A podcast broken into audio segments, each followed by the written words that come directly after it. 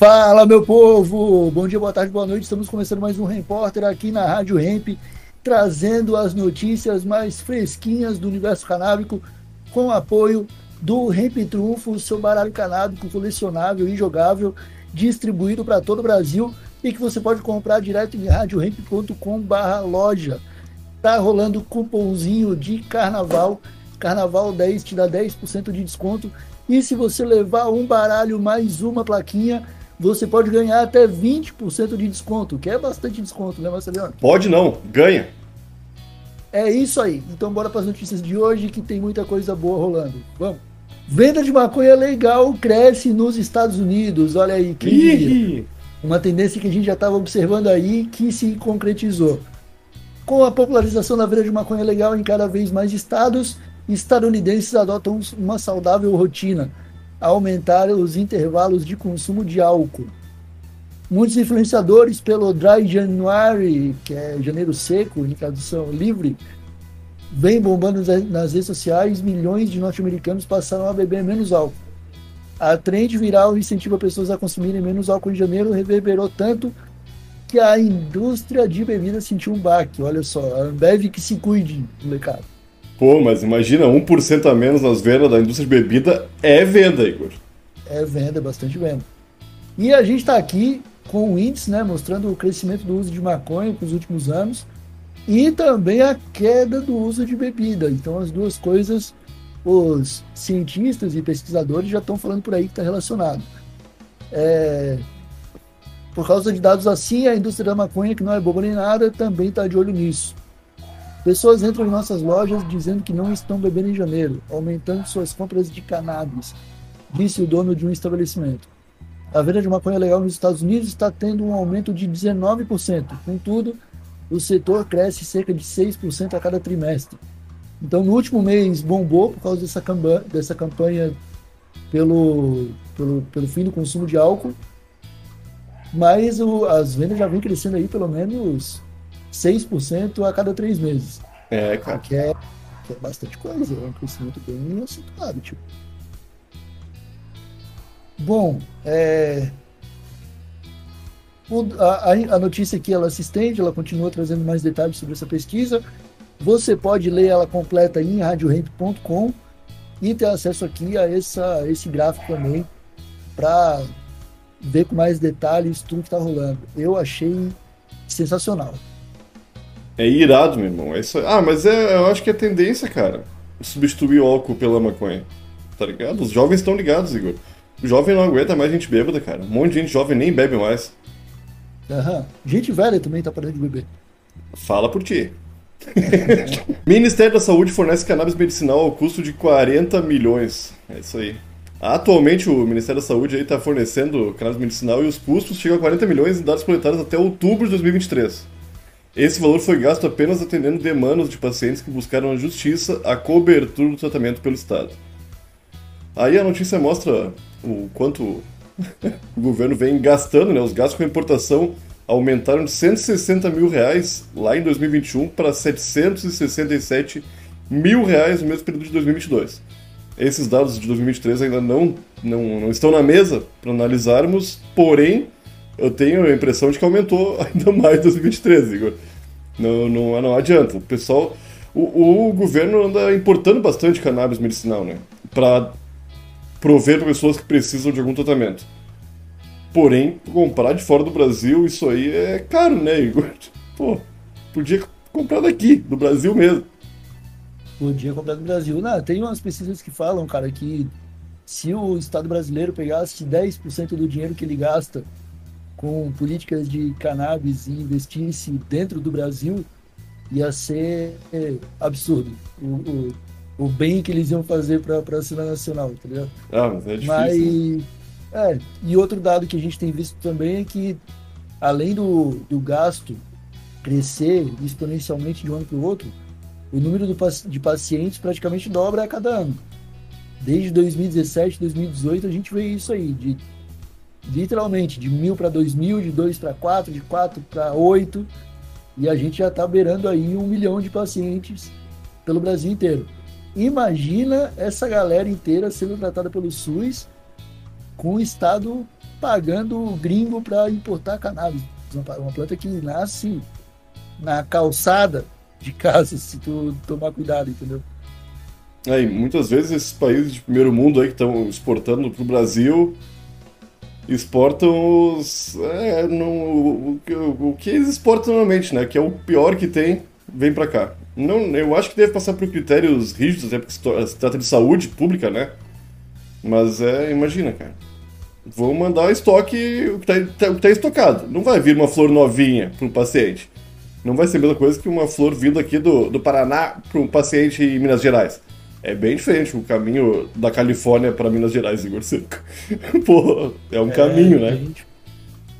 É outra, é outra viagem, né? Ah, e... Vou continuar lendo aqui. Em audiência na Câmara dos Deputados, em novembro de 2003, representantes do Ministério da Saúde apresentaram dados ainda mais impactantes. Um representante, na verdade. Ele afirmou que os processos envolvendo medicamentos à base de cannabis aumentaram mil por cento em 2022, destacando que manter esse modelo não é inteligente para o governo. Dados indicam que. Ah, não, ele se repete, mas tem uma. Eu acho que é mais abaixo na, na notícia, Igor. Tem um dado legal. É isso aí, ó. O custo anual para o paciente no Distrito Federal beira os 25 mil reais. Em Limeira, anualmente, um paciente custa 50 mil reais. Aí tu já vê a diferença do, da fonte que Limeira está buscando óleo e, e, o Distrito Federal, né? Porque. Limeira tá pagando o dobro. Tá o famoso 2 por 1 um, lá em Limeira, tá ligado? E é louco é. isso aí, cara, porque os estados eu acho que buscam, né, fontes diferentes para importar esses medicamentos e acabam aí pagando muito mais para os gringos. Quem tá feliz com isso é gringo. Com 25 é... mil, 50 mil. É um valor muito alto que a gente gasta aí é, anualmente para fazer esses pacientes terem acesso ao medicamento. É, é um gasto que podia ser infinitamente menor do que esse e que poderia estar trazendo benefícios para o mercado nacional, gerando emprego, gerando tecnologia, avanço medicinal e tudo mais. Né? A gente está deixando passar batidaço. É, irmão. Mais uma vez. Acontece, irmão. Tu falou nos empregos, imagina, irmão. Quanto emprego ia gerar a, a compra de maconha medicinal feita dentro do Brasil? Troca de Rivotril por CBD ajuda Celton Mello. A gente está vendo aí o, o, um movimento bem grande de atores e artistas é, começando a perder o medo para falar de cannabis. E a gente está vendo aí Celton Mello, que deu um depoimento falando que o CBD está ajudando ele a fazer um desmame de Rivotril. Famoso desmame. Famoso, vamos dar uma lidinha aqui, ó. Em uma recente entrevista, o Celton Mello contou que fez a troca de Rivotril por CBD e teve ótimos resultados. Ele explicou que usava Rivotril para melhorar seu sono e após tentar outros remédios, contudo, é, ele começou a questionar a sua dependência. Recentemente, ele passou a utilizar o CBD obtido pelo, pela APEP do Rio de Janeiro e aí ele compartilhou aí os benefícios do, do uso do óleo é, em momentos de ansiedade, de tensão, é, como próximo de uma estreia, ajudando ele aí a pegar no sono, tirar aquele cochilo gostoso, as horas que a gente precisa, né, Marcelo? É, é... Não, não, ele, ele, mesmo estando falando bem do canabidiol, ele dá uma, uma afastada da maconha desse assunto todo, né? Que pro, pro Santo Melo, CBD é CBD e maconha é maconha. Porque ele, ele falou que não gosta de maconha. É bem, bem coisa de sagitariano isso. é, aqui, ó, continuando a notícia, abordando o estigma em torno da cannabis, Celton Mello ressaltou que, devido à influência da indústria farmacêutica, mencionar a maconha muitas vezes é associado a algo ilegal. Admitiu que não fuma maconha e usa o CBD para dormir e se acalmar. Isso poderia beneficiar muitas pessoas. O ator também expressou pesar por não ter conhecimento anterior sobre o uso medicinal da cannabis, especialmente porque isso poderia ter beneficiado sua mãe, diagnosticada com Alzheimer. Isso aí é uma coisa que eu escuto o tempo todo. Todo mundo que começa a fazer ali um acompanhamento com cannabis que consegue resultados, fala esse tipo de coisa, porque o efeito colateral é baixíssimo. E você vê aí pessoas com Alzheimer, pessoas autistas, pessoas com dores crônicas e vários outros problemas aí, insônia, começando a utilizar o, o óleozinho, fazendo acompanhamento médico e percebendo que não é aquele demônio que pintavam a vida inteira, que o Atena falou a vida inteira que faz mal e foi destruir sua família, né, Marcelo? Ah, acontece, irmão. Se eu tive uma surpresa quando conheci a maconha, imagina quem odiou a maconha a vida inteira, tá ligado? É... E, cara, o... esse tipo de conhecimento, esse tipo de, de movimento dos atores, pessoas famosas em geral falando que usam maconha, seja recreativamente, seja para tratar coisas relacionadas à saúde, é muito massa, cara, porque tem pessoas que olham pro Santo Melo e falam, caralho, eu posso tentar também. Talvez seja melhor eu usar um CBDzinho do que encher o meu corpo de Rivotril. Porque é uma plantinha, né? Afinal, as é. pessoas pensam isso, cara. As pessoas, elas têm. Esse é o grande problema. Porque assim, ó, o brasileiro, nós temos algo que muitos outros países não têm. Talvez a China tenha bastante. Que é a proximidade das plantas, cara. Então, por causa da nossa tia, Dona Neuza, por causa do nosso, da nossa bisa, entendeu?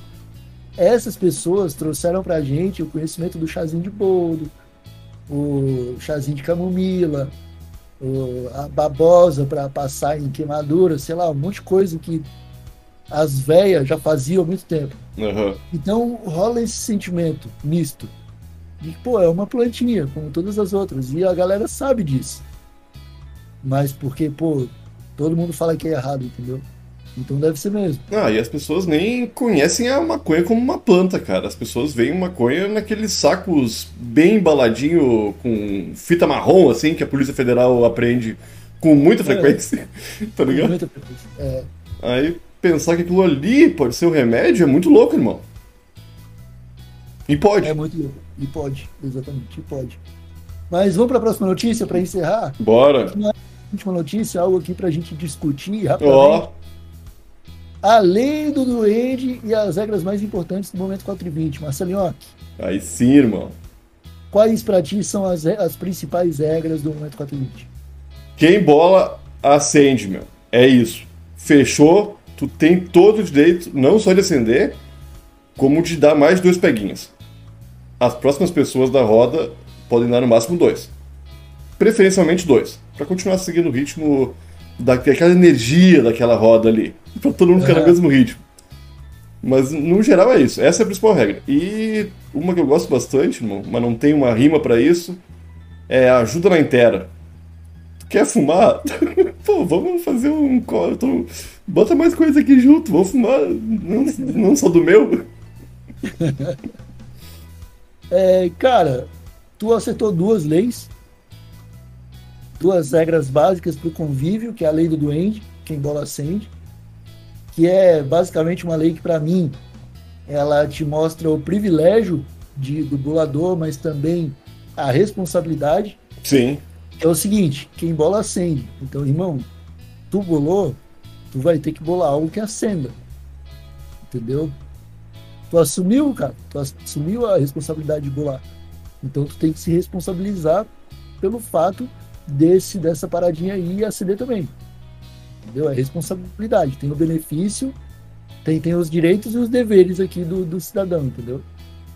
E aí, o importante é carburar, que o cara que bolou também, ele tem a responsabilidade, mas ele não precisa ficar se cobrando que ele precisa fazer o, o, o cigarro perfeito. Não. Ele pode fazer um, um só que carbure, que tá tudo bem. Se não houver desperdício, tá ótimo. E o que o Iaco falou, né? Dois para ir passa, que é são regras aí que atravessaram gerações que estão aí na, na cultura canábica, na nossa sociedade, muito antes de eu e você, Marcelinho. É, e espero que muito depois a gente também, porque são regras de boas convivências, né, Igor Seco? É oh, etiqueta? Oh, eu tava pensando aqui, irmão, faz anos que eu não fecho um que não, não carbure, cara. Eu acho que eu peguei o, o dom te, eh, aprendi? Cara, eu acho que eu também. Eu, eu tenho feito uns, cara, que são lindos, dá até pena de queimar. Ah, eu não tenho pena de queimar. Que eu olho pra ele assim, eu vejo, nossa, cara, que, Que perfeição, uma inteligência artificial não conseguiria. Ainda não, meu parceiro. ah, vamos encerrar então esse repórter por aqui, meus amigos. Muito obrigado a todos que nos escutaram, que nos assistiram. Não esqueça de deixar a sua curtida, o seu like, um comentário aí para agregar e espalhar a palavra da Rádio Ramp pela internet. E a gente se fala muito em breve no próximo vídeo. Acesse radioramp.com e adquira já o seu baralho e sua placa decorativa. Fechou? Tamo junto, até a próxima, é nóis!